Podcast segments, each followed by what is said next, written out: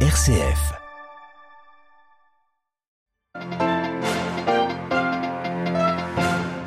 La vigilance est un signe de sagesse et d'humilité. C'est l'enseignement du pape François lors de l'audience générale ce mercredi. Le pape qui une nouvelle fois appelle à ne pas oublier les Ukrainiens. On y revient juste après les titres. Les évêques de France terminent leur visite au Vatican. Ils ont été reçus par le pape en début de semaine. Une rencontre, nous l'entendrons, qui porte notamment sur le besoin de transparence. Au Qatar, la Palestine déjà parmi les gagnants pour cette première Coupe du Monde arabe. Les soutiens envers les Palestiniens, nous l'entendrons, sont nombreux à Doha.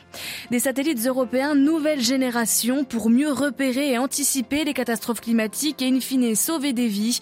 Nous irons à Kourou en fin de journal. Radio Vatican, le journal, Marine Henriot. Bonsoir. Le pape François invite à un Noël sobre et solidaire, un Noël plus humble avec des cadeaux plus humbles et envoyons ce que nous avons économisé aux Ukrainiens. C'est son appel ce mercredi à l'issue de l'audience générale. Il y a tant de souffrance en Ukraine, tant de souffrance, a insisté le souverain pontife. Après sa catéchèse sur le discernement et sur l'importance de rester vigilant. La vigilance est un signe de sagesse et d'humilité, a-t-il expliqué. Les détails avec Jacques Goll. Ritengo necessario inserire a questo punto il richiamo a un atteggiamento essenziale. Il est nécessaire à ce point de rappeler une attitude essentielle pour que tout le travail effectué afin de discerner le meilleur et prendre la bonne décision ne soit pas perdu. Cette attitude, c'est la vigilance, a expliqué le Saint-Père, invitant à prendre la vigilance comme un signe de sagesse, signe d'humilité qui est la voie royale de la vie chrétienne. Dans cette catéchèse, le pape invite à vivre dans une attitude d'éveil pour assurer la poursuite de nos choix discernés, à l'exemple des ouvriers qui doivent attendre le retour du maître pour lui ouvrir la porte à son arrivée. Être vigilant, c'est de mettre de l'ordre dans sa vie, car, dit François, si la vigilance fait défaut, il y a un très fort risque que tout soit perdu. Pour le pape, la vigilance nous permet de reconnaître la voix de Dieu dans nos actions, d'éviter d'être remplis de nous-mêmes et pris dans le piège de l'orgueil. Le Saint-Père recommande donc d'adopter cette attitude comme arme de combat contre le mauvais orgueil de la présomption d'avoir raison, de bien faire, d'être en règle. Car quand nous avons trop confiance en nous-mêmes et non dans la grâce de Dieu, alors le malin trouve la porte ouverte, a conclu le Saint-Père. Allora il maligno trova la porta aperta. Jacques Goll, des précisions à retrouver sur notre site internet vaticannews.va.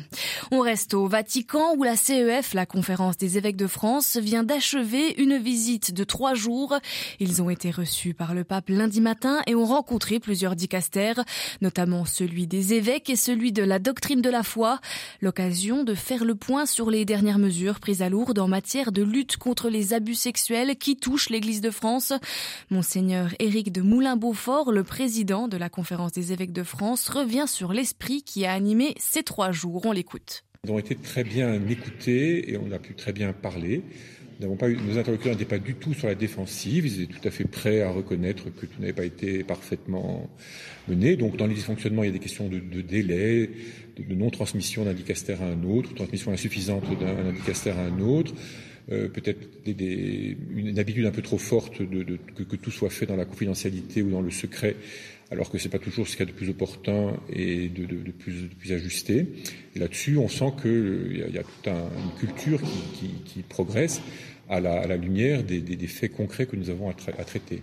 Donc il est déjà prévu que nous, évêques de France, nous venions en trois groupes, en février, en mai et en juillet, pour rencontrer la congrégation de la de la foi, enfin, c'est le dicaster de la de la foi, le dicaster des évêques et la commission de protection des, des, des mineurs, de manière à, ce que les évêques puissent se, se, former davantage pour bien comprendre quel est leur, leur, rôle, leur responsabilité, de manière aussi à apporter les cas que nous avons apportés, poser des questions que nous avons apportées. Donc, euh, le travail continue. Le président de la conférence des évêques de France, Monseigneur Éric de Moulin-Beaufort, au micro d'Olivier Bonnel. Alors que les températures sont glaciales en France et en Angleterre, une quarantaine de personnes ont tenté ce mercredi une traversée de la Manche. Direction les côtes britanniques, les deux pays ont lancé une opération conjointe de sauvetage, mais au moins quatre personnes sont mortes dans le naufrage de leur maigre, maigre embarcation. À Montréal, la COP 15 sur la biodiversité piétine. À quelques jours de la clôture lundi, la pression monte d'un cran sur la question du financement pour protéger la biodiversité. Depuis le 3 décembre, la communauté internationale tente de se mettre d'accord sur une vingtaine d'objectifs pour sauver les écosystèmes. Le temps presse, un million d'espèces sont menacées d'extinction. Demi-finale de la Coupe du Monde de football ce soir à Doha au Qatar.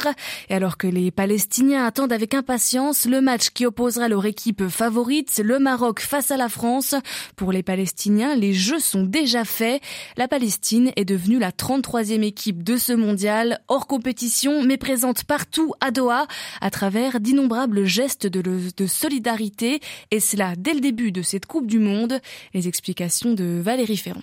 Pour les Palestiniens, cette Coupe du Monde 2022 représente une triple victoire. D'abord sportive en tant qu'arabe via le Qatar, premier pays du monde arabe à organiser le mondial, et le Maroc grâce au parcours historique des Lions de l'Atlas. Mais la vraie victoire remportée par les Palestiniens en tant que peuple sous occupation, c'est bien sûr celle du cœur via les innombrables gestes de solidarité que leur ont envoyés depuis Doha les supporters et les équipes du monde arabe et bien au-delà. Cette vague de solidarité solidarité sans précédent a obligé les Israéliens à un douloureux retour à la réalité, à savoir que leur éventuelle intégration régionale ne pourra avoir lieu en continuant à nier les droits du peuple palestinien. Saisissant la balle au bon, la direction palestinienne a souligné que ce mondial représentait une gifle pour les accords d'Abraham qui ont permis la normalisation des relations de plusieurs pays arabes, dont le Maroc, avec la puissance occupante israélienne. Pour les Palestiniens, le défi à venir est de transformer ce soutien populaire international en résultat concret dans les cercles politiques au plus haut niveau. Jérusalem, Valérie Ferron, Radio Vatican.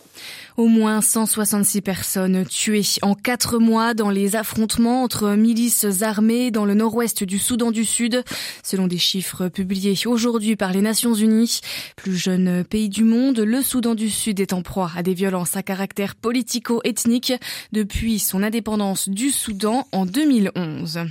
Le chef de guerre congolais Bosco Taganda, condamné à 30 ans de prison par la CPI, vient d'être transféré de La Haye en Belgique. Bosco Taganda 49 ans, surnommé Terminator, a été reconnu coupable en 2019 d'atrocités commises dans le nord-est de la RDC au début des années 2000. La RDC touchée par de graves inondations, notamment à Kinshasa, capitale de plus de 15 millions d'habitants. Plus de 120 personnes sont mortes selon un dernier bilan. Parmi les victimes, de nombreux enfants. Des habitations de quartiers entiers ont été détruites lors de glissements de terrain. C'est justement pour prévenir ce genre de catastrophe naturelle que l'Europe lance un nouveau type de satellite météo. Grâce à une fusée Ariane 5 tirée depuis la Guyane française, l'Europe a lancé avec succès hier soir un satellite météo de nouvelle génération ultra sophistiqué qui contribuera à sauver des vies en Europe mais surtout sur le continent africain.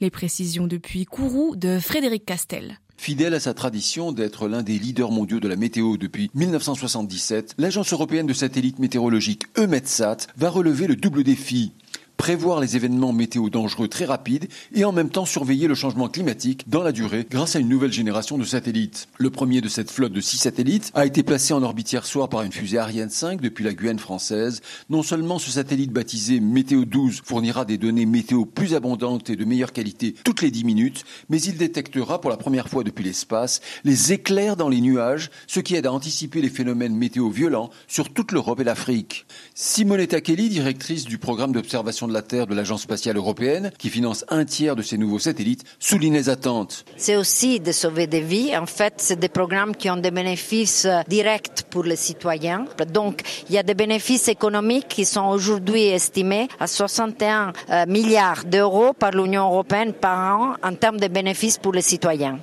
Et comme Météosat 12, par sa position géostationnaire, observera encore mieux l'Afrique que l'Europe, 55 pays africains bénéficieront gratuitement de ces données satellitaires pour mieux se protéger des effets catastrophiques du changement climatique. Frédéric Castel, en Guyane française, pour Radio Vatican.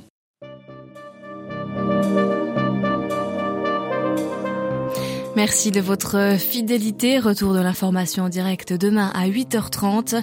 L'actualité du Vatican et de l'Église dans le monde continue sur notre site internet vaticannews.va. Très bonne soirée à toutes et à tous.